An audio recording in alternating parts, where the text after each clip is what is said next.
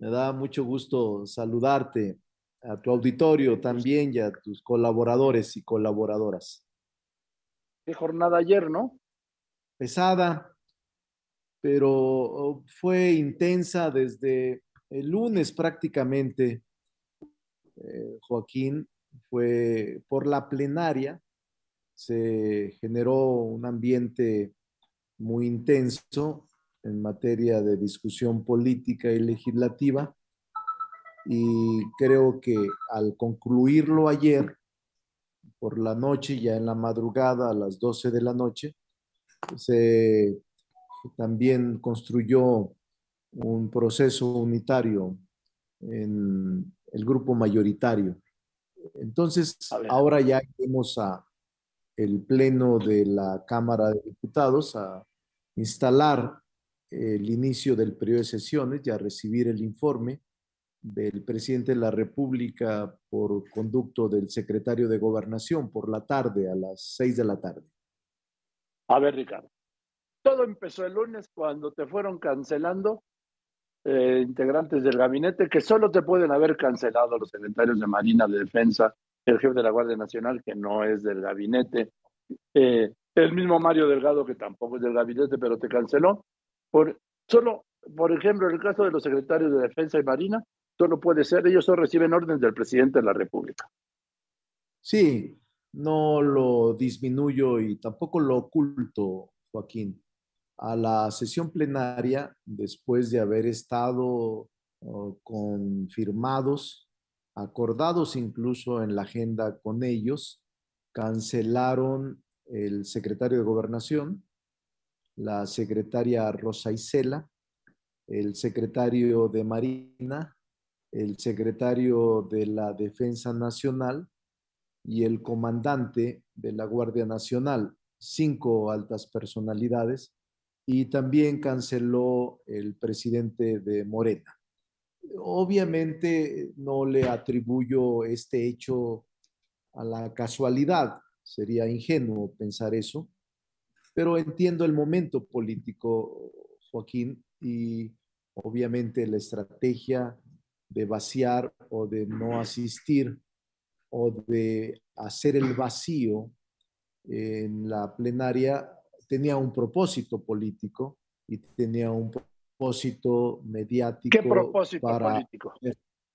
No, establecer y señalar a un presidente de la Junta débil y a un presidente de la Junta sin interlocución y un presidente de la Junta como líder de Morena, al que no le ah, aceptan las invitaciones a deliberar.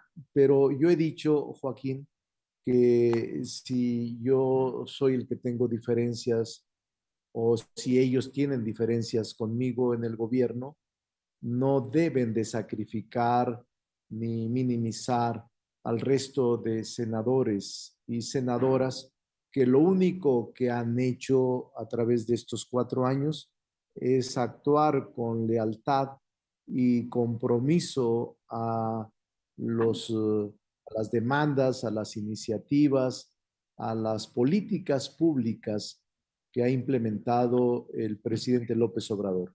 No merecen Ahora. los senadores y las senadoras ese trato y creo que de cualquier forma van a ir, Joaquín, lo único que había en ese previo era una reunión de buena fe, de acompañamiento, de escuchar las razones, por ejemplo, de las iniciativas que hoy se están enviando sobre modificaciones a la ley de Guardia Nacional, pero pues tendrán que acudir al Pleno del Senado, ahora sí ya en comparecencia con todos los grupos parlamentarios en los próximos días después de este día. Así es de que lo único que se hizo fue aplazar la visita. No, no, no, no, no, no, el mensaje fue muy claro. Por ejemplo, el secretario de Gobernación, Adán Augusto López Hernández, comentó que él ya te había avisado porque por un asunto personal iba a estar fuera, por eso no iba a inaugurar el lunes. Sí, el secretario de Gobernación, desde el lunes anterior, Joaquín, yo ya estaba enterado. Él me envió una comunicación por escrito y había dicho que tenía inconvenientes para asistir a la plenaria. Es de que no hay ningún problema, yo lo entendí y no hay tampoco ningún malentendido. No, lo que pasa es que los otros te clausuraron el mismo día, los secretarios de Defensa, de Marina y de Seguridad, te, no, te clausuraron el mismo martes. Horas. horas, el mismo martes en la mañana. Sí, horas antes, porque en ese momento la secretaria Rosa Isela estaba en el grupo parlamentario del PT y de ahí salía a las 3.30, terminaba su intervención e iba con nosotros, pero decidió no asistir y nosotros la respetamos. Ahora, de esto te buscaba llevarte como un, con un liderazgo debilitado, porque tu candidato, porque era tu candidato, vamos a ser muy claros, Alejandro Armenta para presidir la mesa directiva, de repente viene, viene la instrucción de Palacio, desde su palacio, y surge Higinio, todo para Higinio Martínez. Sí, mira, eh, para mí eran los cuatro candidatos. Yo me hubiera sentido cómodo con cualquiera de los cuatro. Tengo una buena relación de amistad y respeto. De hecho, te quiero comentar hace tres meses, antes de concluir el periodo de sesiones pasado, yo le comenté a Higinio que él pudiera ser pudo haber sido el presidente de la mesa directiva eh, propuesta por mí ante el grupo y en ese momento eh, él no lo aceptó porque él estaba en la lucha legítima por ser gobernador. Eh, luego entonces surgieron los otros nombres, fundamentalmente el de Alejandro Armenta y el de José Narro. Con los dos tengo una buena relación. Eh, y Alejandro Armenta quizás sea el que tenga menos de conocerlo a partir de que el Senado nos identificó, pero tengo una opinión muy positiva de su trabajo, de su talento. Y no había Entonces, por la noche, por la noche, vamos, perdón, en la mañana, en la reunión de, de la plenaria de Morena, votaron, pues lo que antes era, pues por una gran mayoría, 36 votos para Alejandro Armenta, 28 para Eugenio Martínez. Sí, eh, te comento antes que de mi parte, y lo trato siempre de ser muy eh, franco y muy sincero, no me gusta la mentira, pero nunca me hablaron de Palacio en lo personal, nunca... No, no. no, tampoco recibí presión de gobernación o no me comentaron ningún senador o senadora que haya recibido llamada del gobierno. A lo mejor ocurrió, pero no me comentaron y no tengo elementos para afirmar si así ocurrió. Pero en efecto nos fuimos a una eh, elección abierta. Eh, por primera vez, Joaquín, el grupo parlamentario mayoritario mantuvo abierto, en vivo incluso, sus discusiones internas, Vivimos eh, esa noche del martes una auténtica lección y ejercicio de transparencia. Nada se ocultó y en estas líneas, tanto en las discusiones y debates entre los distintos candidatos que se presentaron ahí, como en el caso de quienes ejercimos el voto eh, como senador o como senadora, eh, al final fue una posición de conciliación y de apertura, pero ganó Armenta con 36 votos y este, el senador Higinio, que por la mañana yo vi muchas notas que aseguraban iba a ser él, sacó 28. No, tampoco no estuvo tan abierto, 8 votos de distancia, eh, pero eso es una muestra clara porque declinaron o hicieron grupo tres de los cuatro. El senador José Narro declinó por Higinio y el senador Gabriel García declinó por Higinio. Los tres hicieron un solo bloque para enfrentar a Alejandro Armenta en la votación. Y al final, Alejandro Armenta ganó con 36 votos contra 28. Así es. Ahora, luego llegas por la noche y órale, la primera vuelta, Armenta no tiene mayoría, 60 votos tuvo, ¿no? Pero en la segunda tuvo 60. En la segunda tampoco, y es hasta la tercera que tiene 65 votos. Y de repente, en la surge un candidato de la oposición que reúne 52 votos para presidir la mesa, que se llama Ricardo Monreal. ¿Qué pasó? Mira, en la primera, eh, bueno, primero yo he estado conversando, como lo hice ayer, Joaquín, debí de haberme reunido con los coordinadores de grupos parlamentarios eh, muchas veces durante el día. La primera etapa eh, se iba a iniciar a la una el proceso de elección, porque recuerda que teníamos tiempos fatales. Eh, antes de las 12 de la noche teníamos que nombrar la mesa directiva si no hubiésemos entrado a una crisis constitucional de ausencia de mesa directiva en el Senado. Entonces, eh, yo oh, había eh, señalado que la mesa directiva anterior convocó a la una de la tarde a reunirnos. La oposición, los grupos parlamentarios, me pidieron que no lo hiciera, que la aplazara, porque ellos no estaban de acuerdo con ninguno de los candidatos y tampoco con el senador Armenta, que había resultado electo de nuestro grupo internamente. Entonces yo eh, concedí como coordinador de la mayoría de que se pudiera hacer más tarde la votación, porque tampoco me proporcionaban los nombres de sus vicepresidentes y secretarios que de acuerdo con su presencia en la Cámara tenían que representarnos. Entonces, eh, nos tardamos muchas horas, hasta las 7 de la tarde iniciamos. Y en la primera votación, Joaquín, ahí se presentó un problema, que se depositaron 10 boletas en blanco. Ellos dicen que no se votaron. Entonces eran 54 votos. Sí, 50, 55 en blanco y un dudoso. Ah, sí, entonces y un dudoso. Entonces, eh, ellos decían que los 10 eh, en blanco no se contaban y por tanto no tuvo mayoría. Eh, entonces, ¿por qué es mayoría absoluta de los asistentes? En ese momento se requerían 61.5, que en conteo matemático son 62 votos los que requería Armenta para poder ser designado presidente. No se reunió por estos 10 votos en blanco y yo oh, comenté y propuse que se repitiera la votación. Sí, yo te vi, yo te estuve siguiendo.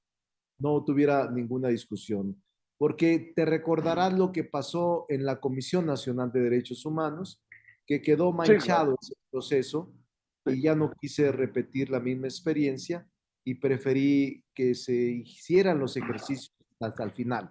Pero el segundo y luego de la segunda vino la tercera vuelta. El segundo ejercicio tampoco se logró porque sacamos 60 votos para Armenta contra... Estaban 61. Entonces falta, no, 1.5, juicio de ellos 1.5, que en total eran dos. Eh, nosotros teníamos cinco ausencias, Joaquín. Eh, el senador Cravioto, que no fue, no estuvo presente. El senador, la senadora Eva Galás de Coahuila. Este, en ese momento se fue la senadora Valderas de Veracruz y estaba Lupita Covarrubias de Tamaulipas. Teníamos cinco ausencias, Joaquín. Luego entonces solo teníamos 55 votos porque somos 60. Somos 60. Tenemos solo 55 ahí. Y Mónica Fernández tampoco estaba, que tenía un problema familiar pero Mónica llevaron. se regresa ella y también se regresan otros dos en la última votación, en la última votación, porque no nos alcanzaban los números. Eh, eran 61, 60, 61, y en la última votación fueron 64 o 65, incluyendo estos dos que trajimos y uno del hospital. Eh, este, y, la compañera. Entonces, 63 y dos más. Entonces fueron 65 votos que con 63 ya constituía la mayoría. Entonces, así fue eh, eh, lo que ocurrió y, se presentó de manera muy transparente, pero así van a ser ya las votaciones, Joaquín. Lo que se demostró es que hay un bloque opositor serio, fuerte, muy compacto, eh, con el que tenemos que dialogar y hablar mucho en los próximos meses que tenemos encima un periodo difícil. Ahora, dos cosas nada más por último, Ricardo Monrad. Esto, yo, alguien me decía es que las victorias fortalecen. Fue una victoria tuya, sin duda, ¿sí? Yo digo, no necesariamente, ¿sí? No necesariamente, porque a veces las victorias fortalecen al que tienes enfrente y tú tienes enfrente al presidente López Obrador, ¿eh? Ya lo tienes claro, ¿no? Mira, yo tengo enfrente como amigo al presidente López Obrador. Tenemos, eh, pues el, mismo tenemos el mismo origen, pertenecemos al mismo. Sí, pero no se ven hace más de dos años, Ricardo. no, Yo también lo conozco desde 1997 y tampoco lo he visto. Algunos meses, pero yo, yo te decía, Joaquín, que no hay diferencia con él. Es más, eh, el presidente de la mesa directiva está Tú no, pero él contigo sí. no, pero yo, eh, para un pleito se requieren dos. Y yo en ese pleito no lo pienso ni siquiera soñando en la peor pesadilla. Así es de que mejor me tranquilizo y trato de trabajar en unidad con el Senado, haciéndolo autónomo, fortaleciéndolo y generando condiciones propicias para el país. Ahora, ¿vas a presentarte a la sesión de Congreso General a las 5 como marca la Constitución o vas a ir a las 6 y 20 como quieren los diputados de Morena porque van a ver el informe del presidente? No, a las 5, Joaquín. Yo soy republicano, yo soy federalista, aspiro a construir y fortalecer nuestra república. Eh, no, el único imperio y monarquía que en México hubo, tú lo recuerdas, fue con Agustín de Iturbide en 1811, eh, que duró solo unos 11 meses, eh, una experiencia política desafortunada para mí. Y luego vendría Maximiliano, la, otra, la segunda vez que se coronó el águila. Con Juárez, pero ya fue otra circunstancia. Pero no, yo voy a ir al Congreso a las 5 de la tarde y voy a estar presente en la sesión solemne de apertura, eh, porque no solo es la hora que se convocó, sino que es la hora que la ley orgánica señala, Joaquín, en su ceremonial a las 5 de la tarde.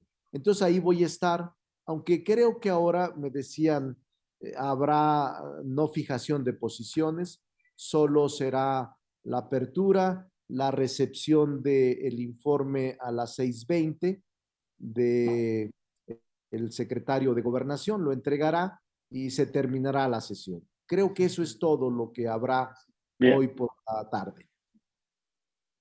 Bien, Ricardo, pues te mando un saludo y pues yo te veo cada vez más, bueno, veo al presidente cada vez más lejos de ti y a ti te veo cada vez más enfilado a tener una candidatura presidencial, pero no por Morena, como tú insistes, sino por otra coalición. Por Morena no te van a dejar pasar como no te están dejando pasar, Ricardo.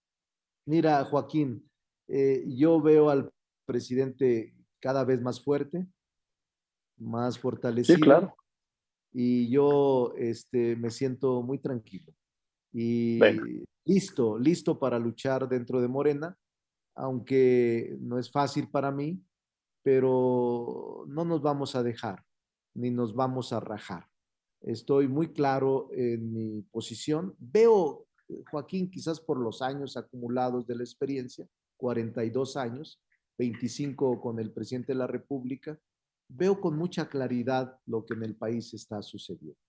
Sí, yo sí. Mucha transparencia.